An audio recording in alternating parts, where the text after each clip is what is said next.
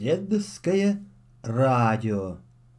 Мы продолжаем читать сказку Деда Мороза, которую он нам прислал на детское радио и попросил озвучить для Тоши и Валеры. Тоша и Валера в Дед Морозовке. Часть вторая.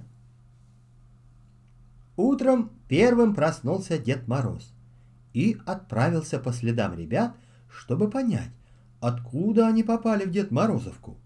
Пока он проводил эти исследования, пробудилась и Снегурочка. Она собралась было выйти на двор, чтобы покормить пирата, как в сенях увидела две пары зимней детской обуви. Внимательно оглядевшись, она заметила на вешалке и детскую одежду. «Ой, что это еще за диво? Никак Дед Мороз чудит!» Вслух от большого удивления произнесла Снегурочка и вышла на крыльцо. Пират уже поджидал ее здесь в надежде получить привычную порцию завтрака. Заметив удивленное лицо девушки, пес сразу понял причину этого изумления и рассказал ей о ночном происшествии. Тут как раз вернулся с утренней прогулки Дед Мороз.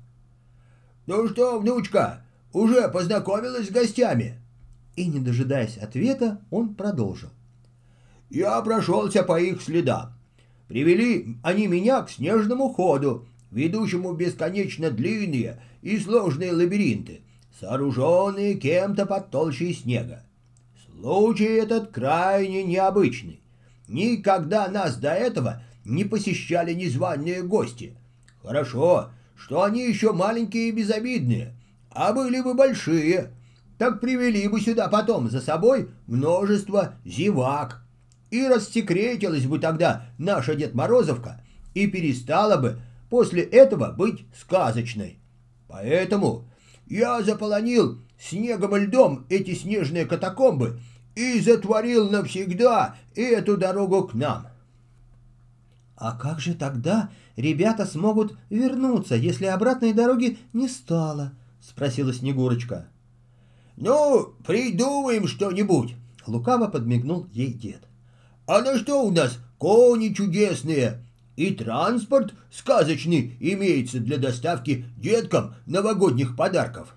Да и волшебство еще никто не отменял. «Ну, пойдем, пойдем, дедушка, в дом, познакомишь меня с ними», — ответила Снегурочка. «Пока они пробуждаются, я накрою на стол». Мальчики уже проснулись и привели себя в порядок, когда Дед Мороз и Снегурочка вернулись в избу. «Где там ночные путешественники? Выходите знакомиться!» — негромко позвала их Снегурочка. Ребята вышли в зал и вежливо представились. Затем все вместе переместились в трапезную, и пока закипал самовар, дети подробно рассказали о своих вчерашних приключениях. Доброта и открытость деда и внучки быстро раскрепостила мальчиков, и скоро они почувствовали себя как дома. Снегурочка поставила на стол горячие блинчики с клюквенным и брусничным вареньем. Дед Мороз налил всем в узорчатые чашки душистого травяного чаю. «А ну-ка, детки, пейте, да ешьте наше угощение. Чайные травы я сам летом собирал. Вкус от них идет добрый и польза большая. А клюква и брусника у нас на столе благодаря стараниям внучки. Сначала она по ягоду в лес ходила, а потом приручила ее в нашем огороде расти. Вот какая у нас она умница. Дедушка, полно тебе меня нахваливать. Вот детки сказывали, что непогода несколько дней подряд над их городом издевается. Привычная городская жизнь почти остановилась из-за непрекращающегося снегопада — с тревогой в голосе сказала Снегурочка. «Верно, это одна беда», — в ответ ей заметил Дед Мороз. «Вторая беда в том, что кто-то мальчиков этих запутал в снежном лабиринте и подверг их жизни большой опасности. Печально могло закончиться это путешествие. Ну а третья беда в том, что некто хочет нашу Дед Морозовку рассекретить и тем самым сказку из наших краев изжить. Вот представь себе, что будут вдруг люди у нас в деревне незнакомые появляться, дачные дома, понимаешь, себе строить и окружать их высокими заборами. Приезжать сюда на шашлыки, устраивать шумный отдых, музыку громкую слушать, да порядки свои устраивать. И исчезнет тогда здесь сказка, а вместе с ней и мы с тобой, да и снеговики со снеговичками тоже. Надобно бы нам отыскать и остановить того самого недоброжелателя, который эти все беды творит. — А кто же это может быть, дедушка? Есть ли у тебя какие догадки? — спросила Снегурочка. Дед задумчиво почесал в бороде, отпил изрядный глоток чаю и после небольшой паузы промолвил. «Сдается мне, что это проделки ледяного колдуна. Другие маги лет триста мне палок в колеса не ставили, ибо перемирие у нас с ними долгосрочное обговорено, и блюдут они его неукоснительно. А этот, ну, никак угомониться не хочет, и козни свои периодически подстраивает. «Дедушка!» — негромко сказал Тоша. «Прошлый год ты, как обычно, деток навещал и подарки им дарил. К большой радости и ко мне успел заглянуть. Помню, что сказывал ты мне тогда про ледяного колдуна, как он под самый праздник мороз не бывало трескучий на города нагнал. Пришлось тебе его усмирять. А он тогда тебя на поединок позвал. Кто снежинки искуснее да красивше придумает. И пообещал, если ты победишь, то уймется он со своими проделками. И ко мне ты, дедушка, тоже заходил, подарки дарил, да конкурсы устраивал, вступил в разговор Валера. А про колдуна рассказывал, как соревновались вы с ним, кто морозные узоры на стекле изумительнее и чудеснее изобразит. Верно, было такое дело. Признал он тогда свое полное поражение и пообещал год не куролесить. А теперь, видать, Срок уговора истек, и он за старое принялся. Надобно бы мне его поскорее найти да унять, пока очередной беды не случилось. — А где же ты его искать нынче будешь, дедушка? — забеспокоилась Снегурочка. — Ведь у него на земле ни дома, ни дворца, ни царства государства какого нет. — Верно говоришь, внучка. На нашей земле, матушке, он только шалит, да куролесит. А обитать любит на других планетах, где его никто не беспокоит и ничто не тревожит. Вот какие вы планеты знаете, ребята, обратился Дед Мороз к мальчикам. Планету Земля, выпалил Валера. Планету Солнце, ответил Тоша. Ты смотри, маленький еще, а уже в планетах немного разбирается, похвалила мальчиков Снегурочка. Верно, есть такие планеты, но на них ледяной колдун не обитает. Про Землю я уже вам рассказал, а на Солнце ему было бы очень жарко, стал рассуждать Дед Мороз. Наша Земля постоянно вращается вокруг Солнца. Кроме нее есть еще семь планет, которые тоже непрерывно движутся округ этого горячего светила. Вместе они образуют Солнечную систему, и Солнце в ней есть главное небесное тело. Дед отпил глоток чаю и продолжил. Самая близкая к Солнцу планета называется Меркурий. Ночью там стоит дикий мороз, а днем пышет несносная жара. Поэтому Меркурий, ну, никак не подходит колдуну. На втором месте от Солнца находится планета Венера. Она самая яркая, и поэтому ее можно рассмотреть в небе, даже без телескопа. Но она же и самая горячая среди других. Значит, Венера для колдуна не в счет. Третий по дальности от Солнца следует Земля, на которой мы с вами живем. Ее именуют голубой планетой, поскольку большая часть ее поверхности занята водой океанов. А жалует земной шар своим присутствием колдун только потому, что любит доставлять земным жителям погодные неудобства и неприятности. Извини, дедушка, что перебиваю. Мальчики заслушались тебя, а про еду и вовсе забыли, прервала Дед Мороза Снегурочка.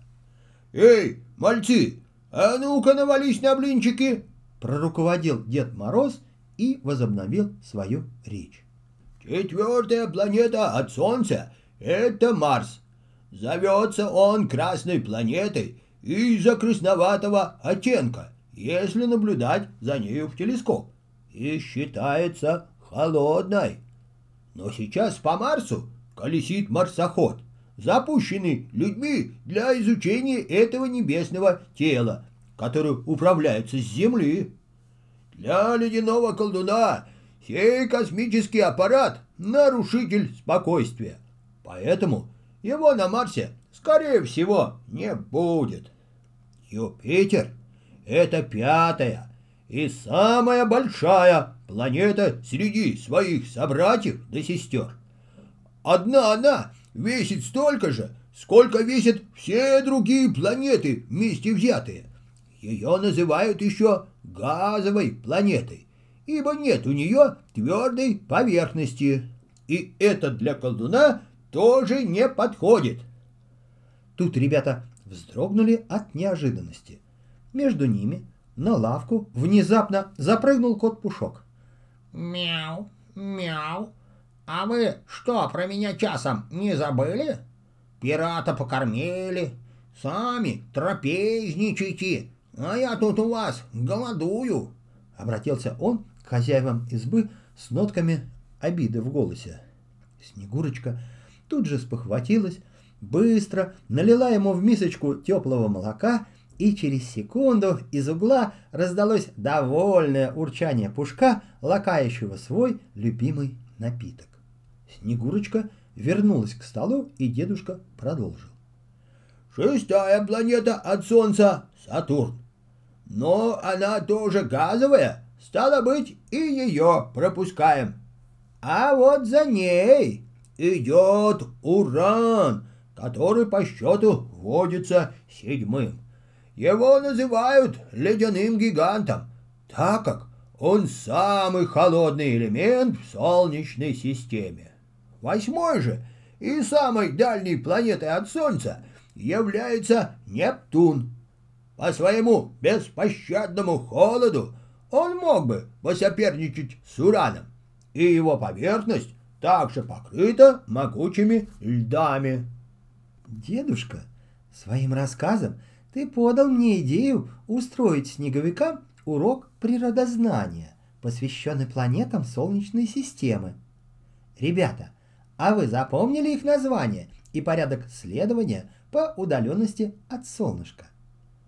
Тоша с Валерой несколько смущенно посмотрели на Снегурочку, но их выручил Дед Мороз. «Предлагаю ребятам и снеговикам шутливую запоминалку. Шимпанзе исчез у стен МВЗ МЮСУН. Если из ее зашифрованной части исключить буквы «Э», то останутся начальные буквы названий планет, расставленные по дальности от Солнца. М – Меркурий, В – Венера, З – Земля, Мю – Марс, Юпитер, С – Сатурн, У – Уран, Н – Нептун. Лукаво заулыбался дед. Так где же мне ледяного колдуна стоит поискать? Дед Мороз вопросительно посмотрел на ребят. «Получается, на Уране или на Нептуне», — предположил Тоша. «Ведь они и есть самые холодные». «И самые удаленные от Солнца», — поддержал Валера. «Видимо, на столь большом расстоянии солнышко уже не может их так обогреть, как, например, нашу Землю». «Верно говорите. Стало быть, внимательно меня слушали. Молодцы. Снегурочка, а не пора ли нам представить ребят снеговикам? Конечно, дедушка, пора. Пойдемте-ка в школу, там все и познакомятся. Снегурочка стала быстро наводить порядок на столе. «А что, снеговики после новогодних праздников учатся?» — спросил Тоша. «Нет», — ответила Снегурочка, — «у них сейчас каникулы, но сегодня в школе состоится собрание внеклассного кружка, где наши воспитанники будут соревноваться в смекалке и эрудиции». «Вот что, братцы, вы уж давайте сегодня справляйтесь сами, а мне нужно звездолет протестировать, так как давненько в открытый космос на нем не вылетал. Хочу сегодня же побывать на Уране и Нептуне, да поискать там ледяного колдуна, дабы к порядку его призвать. Так что к обеду меня не ждите, вернусь ближе к вечеру. Дед Мороз облачился в свои красно-белые одежды, вышел из избы и направился на задний двор к большому амбару, где парковал свой летательный аппарат. А ребята в сопровождении Снегурочки отправились в здание школы.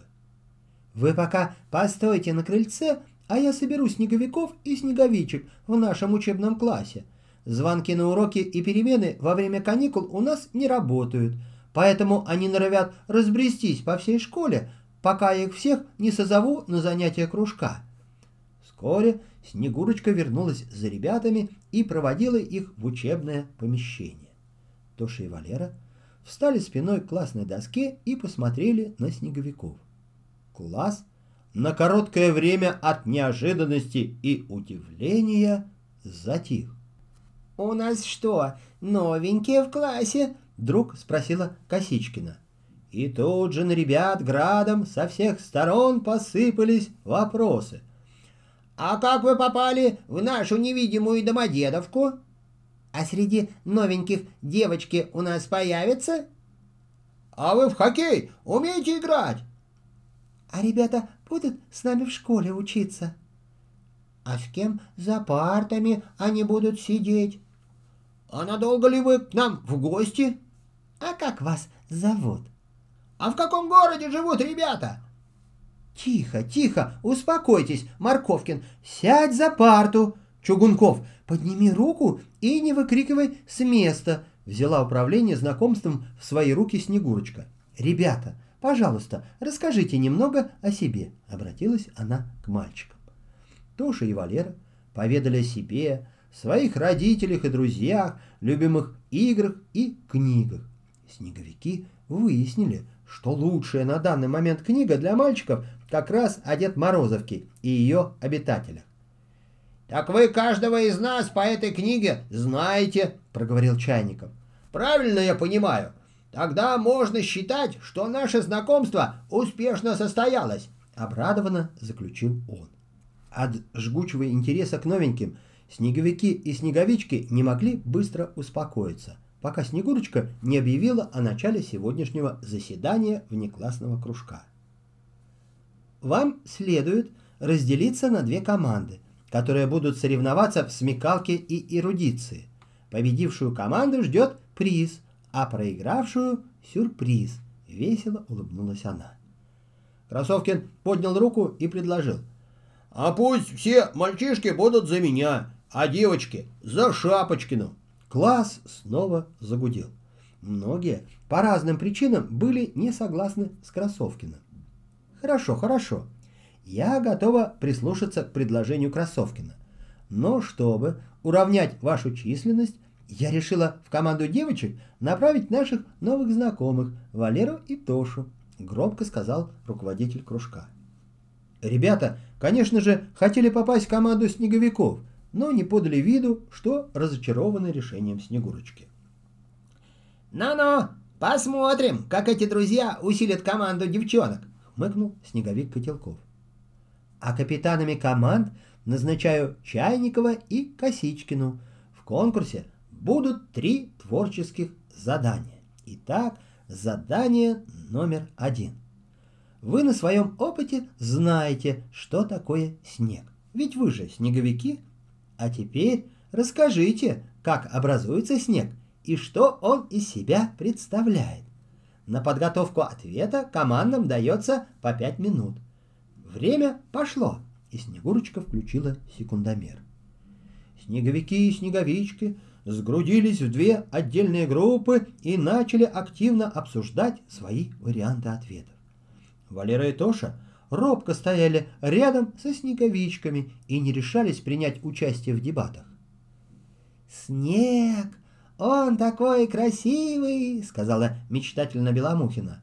«А красоту эту ему придают снежинки». «Это не ответ!» — прервала ее Косичкина.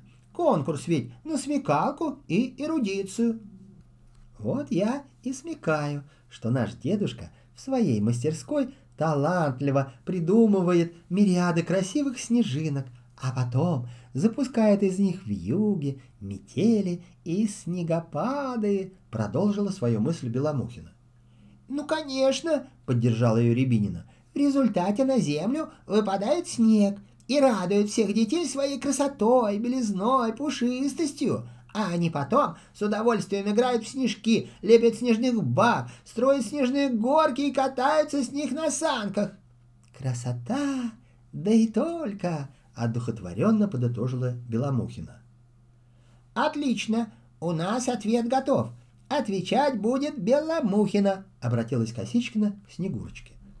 Тем временем снеговики тоже закончили совещаться и отрапортовали – что их ответ готов и его будет озвучивать Чайников. Первыми отвечают девочки, поскольку они раньше мальчиков справились с заданием, решила Снегурочка.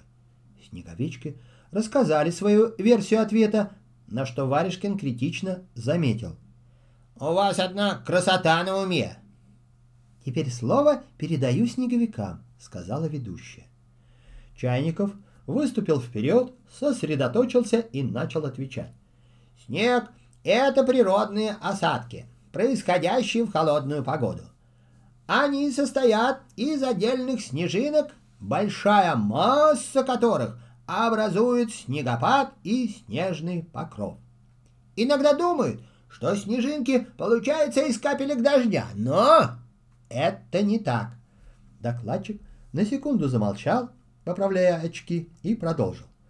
На самом деле они образуются из испаряющейся воды, когда частицы пара поднимаются вверх над землей, сгущаются, образуя тучи, и охлаждаются на морозе.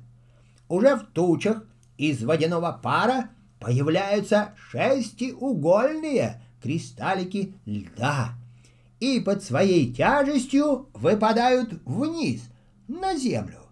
А пока они летят, на них оседают те частички пара, которые еще только поднимаются вверх от земли.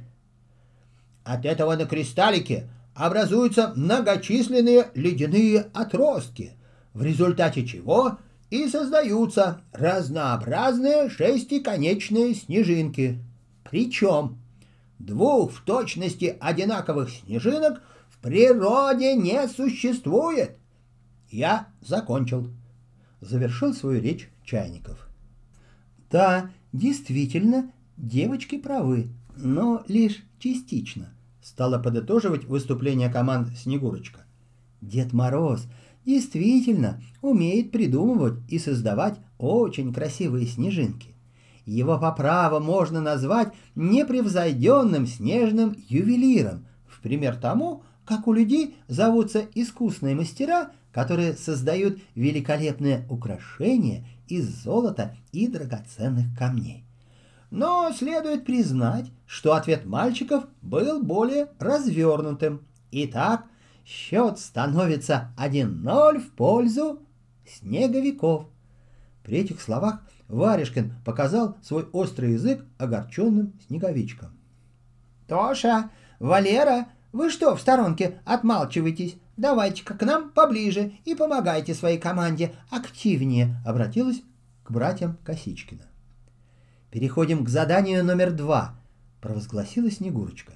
«Расскажите о самых удивительных для вас живых существах, которые обитают в наиболее холодных регионах Земли, Арктике или Антарктиде. Время пошло. Все снеговики тут же принялись горячо обсуждать возможный ответ своей команды. Даже пассивный Старометелкин подключился. Все, кроме Варежкина, который то и дело подзуживал снеговичек колкими словечками и фразами. Но девочки в пылу обсуждения не обращали на него ровно никакого внимания, отчего Варежкин заскучал, отвернулся к окну и стал считать ворон. Валера и Тоша влились в команду и старались проявить себя перед девочками, предлагая им интересные варианты ответов на задание. «Время вышло», — наконец объявила ведущая, остановив секундомер. «Теперь первыми отвечают мальчики». Тут прозвучало небольшое выступление Марковкина от имени Снеговиков. «Мы считаем, — сказал он, — что самым удивительным животным, обитающим в холодных регионах, является синий кит. Он признан крупнейшим млекопитающим и настолько тяжел, что перевесит аж 40 африканских слонов. Синие киты обитают в холодной воде у кромки плавучих льдов Антарктики. Они предпочитают одинокий образ жизни, но иногда собираются в группы численностью не более трех особей. Животные-отшельники связываются с друг с другом с помощью китовых песен, которые они улавливают на расстоянии до тысячи километров. Имея утонченный слух, они почти ничего не видят и не чувствуют запахов, поэтому постоянно прислушиваются к происходящему вокруг них. «У меня все!» — завершил свою непродолжительную речь Снеговик. «Спасибо за интересное сообщение», — сказала Снегурочка. «Посмотрим, чем ответят ваши соперницы». На этот раз Снеговичке доверили докладывать от имени команды Тоша. Мой рассказ будет о пингвинах Адели. Это птицы, которые разучились летать, но способны много ходить и прекрасно плавать. Обитают они в Антарктиде. В период постройки гнезд самец ищет ту самочку, что примет от него свадебный подарок. Небольшой камешек, который является ценностью среди заснеженных ледяных просторов. Принимая такой дар – она навсегда становится его единственной и верной спутницей жизни. Котелков, слушая Тошу, от интереса открыл рот. Тоша тем временем продолжал. Ежегодно, возвращаясь на места гнездовья, пингвины проходят десятки километров. И если силы их покидают в этом нелегком пути, то они передвигаются на брюхе, отталкиваясь от льда крылышками. Пингвины Адели так утеплены жиром и перьями, что и в морозную погоду иногда умудряются перегреться. Самки в изготовленных самцами гнездах откладывают яйца, после чего отправляются в воду на кормежку, а самцы сменяют их на насесте. И так они поступают по очереди, пока не вылупятся птенцы. Через месяц птенцы покидают родительские гнезда и собираются в большие группы, где проводят свой ясельный возраст. При этом все пингвины без разбора ухаживают за всеми малышами. Еще через месяц они покидают и ясли, и начинают самостоятельно приучаться ко взрослой жизни. Окончив свой рассказ, Тоша умолк, а снеговички отметили его выступление громкими аплодисментами.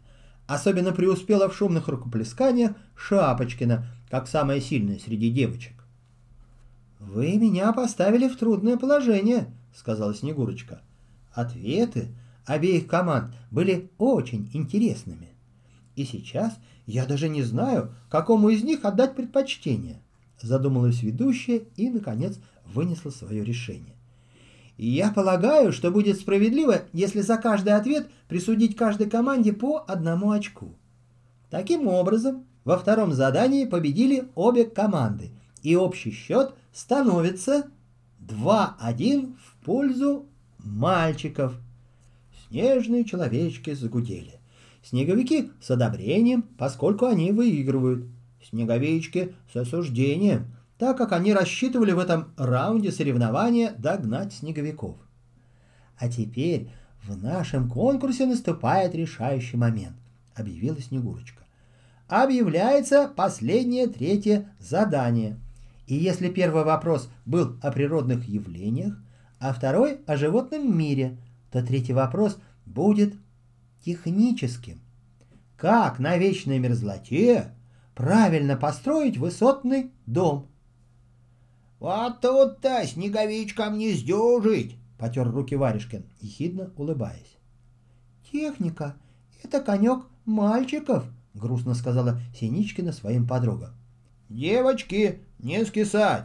У нас тоже есть некоторые соображения по решению этого задания», — бодро сказал Валера и негромким голосом, чтобы не услышали соперники, поделился ими со снеговичками. После услышанного все без исключения конкурсантки явно повеселели. Но тут Чайников объявил, что у снеговиков уже готов вариант ответа. «Ну что ж», — откликнулась Снегурочка, — «с нетерпением выслушаем вас». В этот раз докладывал Ведеркин.